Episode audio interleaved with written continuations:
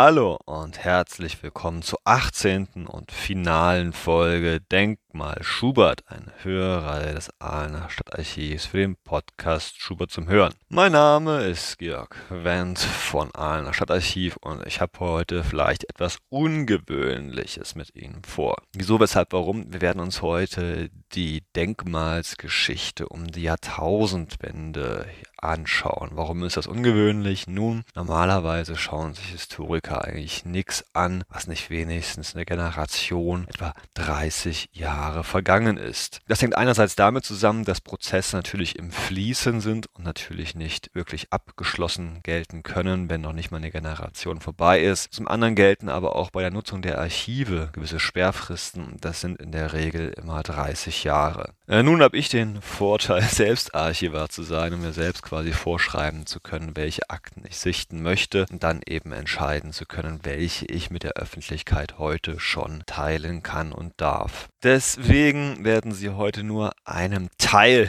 der Wahrheit zu hören bekommen. Wieso, weshalb, warum denn um die Jahrtausendwende das Schubert-Denkmal von der Bohlschule an den Bahnhof zurückgekehrt ist. Bevor wir dahin aber kommen, noch ein kurzer Rückblick, was bisher geschah. Nun, nach einigen Mühen konnte im März 1950 das Schubert-Denkmal von Buchner-Kurfess am Bohlschuhplatz wieder eröffnet werden. In der Folgezeit wuchsen drei Generationen von Ahlnern heran, die eigentlich nichts anderes kannten als Schubert beim Bohl. Das gehörte für sie einfach untrennbar zusammen. Bis, ja bis im Jahre 1998 erstmals über die Erneuerung und Umgestaltung des Bahnhofsvorplatzes nachgedacht worden ist. Worum genau ging es dabei? Nun, es war eine relativ komplexe Angelegenheit. Der Bahnhof sollte untertunnelt werden, um quasi eine Ostumgehung der Innenstadt zu schaffen, wodurch der unmittelbare Bahnhofsvorplatz verkehrsberuhigt werden konnte. Ein schön gestalteter Omnibusbahnhof stand ja schon bereits zuvor. Nun galt es also, diesen Omnibusbahnhof mit dem Bahnhofsgebäude selbst zu verbinden. Als dieses Projekt erstmals im Dezember 98 vor den Aalener Gemeinderat gebracht worden war, hat man noch nicht gesprochen über die mögliche Ausgestaltung des Platzes, diese künstlerische Ausgestaltung. Das änderte sich in den folgenden zwei Jahren. Die Stadtverwaltung unter Stadtbaudirektor Hägele machte sich offensichtlich Gedanken darüber, wie man diese Verbindung möglichst auch ästhetisch schön schaffen durfte. Welche Gedanken genau dahinter standen, wie man darauf kam, Schubert hier wieder zurückzustellen an seinen historischen Herkunftsort, kann und darf ich Ihnen leider heute an dieser Stelle noch nicht sagen. Wohl aber, dass am 11. Dezember 2000 dieser Vorschlag erstmals wieder bei einer öffentlichen Sitzung des Gemeinderats auftauchte. Stadtbaudirektor Hägele trat vor die Räte und erklärte ungefähr, wie der Eingangsbereich des Bahnhofsgebäudes aussehen könnte. Und dann sagte er, Zitat, im Vorbereich sei auch daran gedacht, das Schubert-Denkmal von der Bohlschule hierher zu verlegen.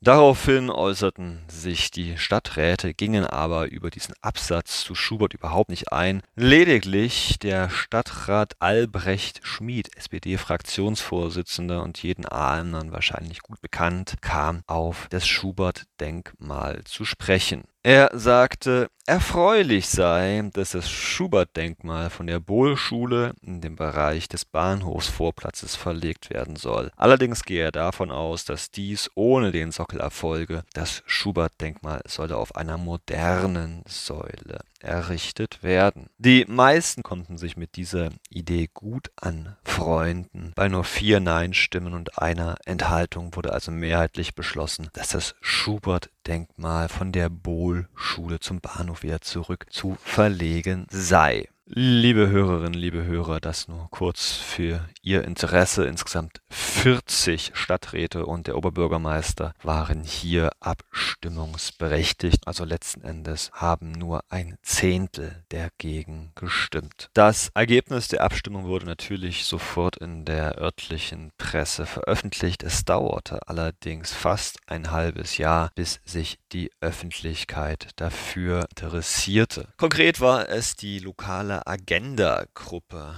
EU-finanzierte Projektgruppe, Bahnhöfe, die es ja eigentlich in fast jeder mittelgroßen Stadt Deutschlands damals gab und die sich hier kritisch positionierte. Ich zitiere mal die beiden Agenda-Gruppe-Mitglieder Hermann Schäfer und Jürgen Buddha Ziegelbauer. Der Schubert soll weg. Generationen von Schülern laufen auf dem Weg zum Schubert-Gymnasium, zur Bohlschule, zur Realschule oder den THG an diesem alten Burschen vorbei. Er guckt missmutig von seinem Sockel unter den herrlichen alten Bäumen herunter und manchmal geht jemand näher hin, um herauszukriegen, wem der Charakterkopf gehört. Die Stadt Aalen hat nun ernsthaft vor, den alten Kerl da aus dem Park an der Bohlschule zu verschleppen und mit ihm den neuen Bahnhofsvorplatz zu dekorieren, weil er dort früher schon mal gestanden hat. Das mag historisch richtig sein, aber seit zig Jahren kennen ihn die heute lebenden Ahlener an seinem jetzigen Standort. Die Agenda-Gruppe Lebensraum Innenstadt setzt sich hiermit vehement dafür ein, dass Schubert dort bleibt, wo er jetzt ist, unter dem schattigen Baum am Bohlschulplatz. Es wird auch mit Argusaugen darauf geachtet werden, dass nicht mit einem hinterhältigen Trick, einer an den Haaren herbeigezogenen Begründung versucht wird, seine Umsetzung verkehrstechnisch notwendig erscheinen zu lassen. Sie erinnern sich, liebe Hörerinnen, liebe Hörer, das war der Grund, warum er überhaupt auf dem Bohlschuhplatz dahin gekommen ist. Aber ob sich dem hier die beiden Autoren bewusst sind, ich zweifle daran. Zugleich schlägt die Agenda-Gruppe Lebensraum Innenstadt vor, einen Wettbewerb unter örtlichen Künstlern für einen neuen Schubert auf dem Bahnhofsvorplatz Vorplatz auszuschreiben. Vielleicht führt das ja auch dazu, sich wieder mit Schubert zu beschäftigen. So viel also an diesem Zeitungsartikel vom 27. Juni 2001. Dieser Vorschlag wurde allerdings nicht vom Gemeinderat aufgegriffen, denn im August 2001 präsentierten die Architekten Hering und Zoller die Bauvorhaben am Bahnhofsvorplatz in Aalen. Es wurde schon bald klar, dass Schubert eben nicht im Zentrum dieses neuen Bahnhofsvorplatzes stehen sollte, sondern vielmehr eine Skulptur des Künstlers Heinz Mack,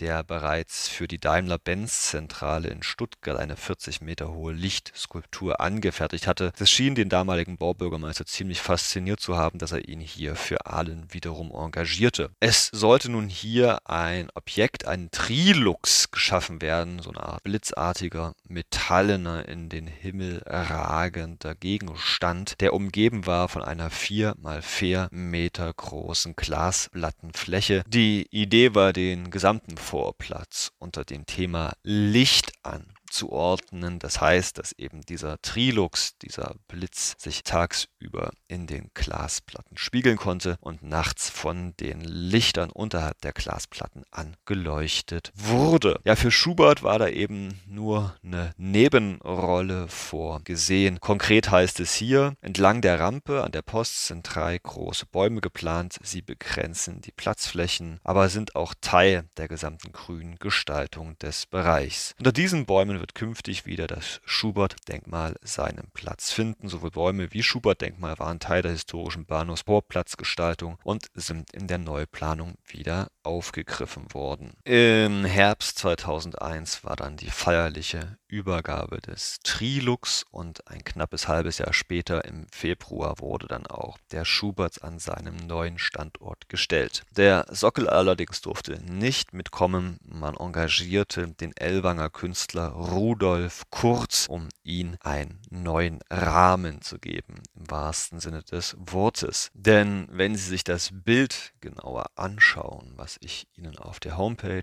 www.schubert-gesellschaft.de hören hineingelegt habe, dann werden Sie erkennen, dass er ihm einen Rahmen gegeben hat. In einem Interview am 14. Februar 2002 begründete Kurz diese künstlerische Entscheidung folgendermaßen. Er sagte, Schubert war neben seinen kulturellen Fähigkeiten als Musiker und Dichter im Wesentlichen auch ein unbequemer Geist, ein Rebell. Er konnte in tiefer Empfindsamkeit aber auch als ein politischer Grobian handeln. Eine wohlgeordnete Lebensstruktur war ihm nicht vergönnt. Und genau das symbolisiert dieser gewünschte Eisenrahmen mit seinen differenzierten Ungereimtheiten in der Vorgebung. Kurz war auch die Positionierung von Schubert, also ich sag mal die Fallhöhe von ihm wichtig, denn er sagte, in unserer Zeit der nicht mehr vorhandenen Obrigkeitsgläubigkeit, wo eine idealisierte Verherrlichung, das auf den Sockelstellen verpönt ist, darf ein Denkmal nicht mehr in den Aspekt des zu ihm Aufschauen beinhalten. Genau das habe ich durch eine Positionierung in Augenhöhe erreicht. Nun ist der Dialog von Mensch zu Mensch möglich und dieser Dialog ist heute mehr denn je wichtig, um diese Geistesgröße, aber auch den Menschen Schubert im Bewusstsein der Ahlener Bürger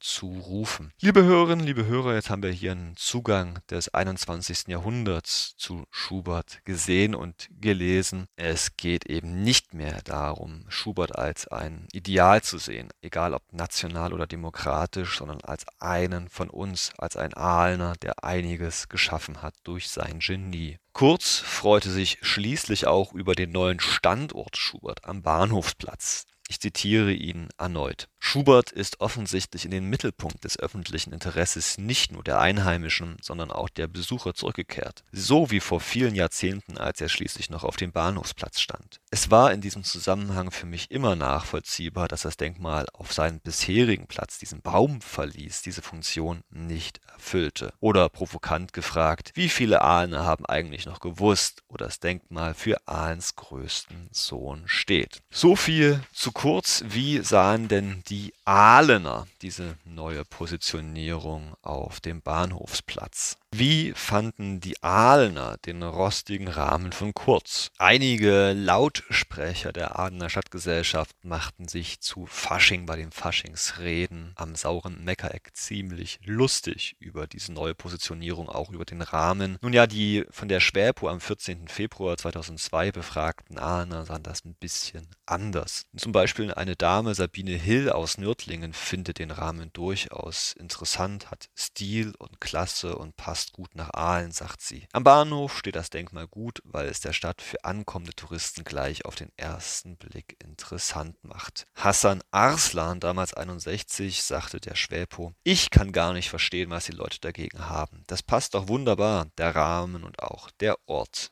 Susanne Albrecht, 57, nun ja, fand den Rahmen nicht ganz so gut. Zitat, naja, das Rostige ist jetzt halt jetzt Mode. Für Rost bin ich aber nicht so. Matthias Weber, 39 wiederum, hat gar kein Problem mit dem Standort, denn an der Bohlschule habe man Schubert zu selten zu Gesicht bekommen. Die neue Verkleidung gefällt ihm allerdings nicht. Der Rahmen ist niveaulos. Das sieht ja aus wie ein altes Stück Schrott aus einer Werft. Außerdem hält er eine erklärende Hinweistafel für erforderlich. Ja, und was sagte der damals erste Bürger der Stadt, Oberbürgermeister Pfeifle, zu dem neuen Standort? Nun, er versuchte sich mal wieder poetisch mit dem Thema. Ich lese mal vor. Henners schon gseh, sich kaum zu fasser. Ich glaub, der Hand im Schrank nimmer alle Tasser. Was die mit dem Schubert jetzt händ gemacht? Ha, da wird im ganze Land drüber gelacht. Am Bohlschuhplatz ist er gemütlich gestander, hochtrober zwischen Bäumen wie Girlander, auf am Sockel, Gott allmächtig, Schubert, der war einfach prächtig. Doch jetzt am Bahnhof, ich glaub, ich spenn, steht er hinter Gitter wie a Hen. Da war's ja auf'm Aschberg vornehm dagegen. Ja, da kummer sich schon mächtig Aufreger. Und gegenüber die Raket, die erfindet die meiste auch recht blöd. Also der Trilux ist gemeint. Dabei ist es Kunst, sehr teuer sogar. Fraget Steinbach, der macht's euch klar. Steinbach war der damalige Baubürgermeister, liebe Hörerinnen, liebe Hörer. Ja, so viel zum Denkmal Schubert, zu der Hörreihe. Noch lange nicht zu dem Denkmal. Vielleicht gibt es ja irgendwann mal in vielen Jahrzehnten eine Fortsetzung, was und wie die Aalener im 21. Jahrhundert mit dem Herrn vorgegangen sind. Denn nicht vergessen, auch in den letzten Jahrzehnten ist in der Schubert-Rezeption viel passiert in Aalen. Nicht nur hat sich der Schubert-Literaturpreis gemausert zu einem richtigen, angesehenen Literaturpreis in Deutschland insgesamt, beispielsweise Daniel Kehl Kehlmann oder Sascha Stanisic haben den Preis zuletzt erhalten. Auch wurde eine Schubert-Gesellschaft gegründet, eine Gesellschaft, für die hier quasi dieser Podcast entsteht und die das Erbe und das Andenken am Werk von Schubert erinnern soll. Als Vorstandsmitglied dieser Gesellschaft durfte und habe ich nun diesen Podcast gestaltet. Sie können aber davon ausgehen, dass es vielleicht nicht der allerletzte ist, der sich mit Ahlen und Schubert beschäftigt beschäftigt. Gibt ja noch eine Menge Themen, nicht nur den Schubert Literaturpreis, auch das Schubert Museum wäre durchaus mal eine historische Betrachtung wert. So viel also aber erstmal von mir, Georg Wendt aus Aalen. Bleiben Sie gesund. Tschüss und auf Wiederhören.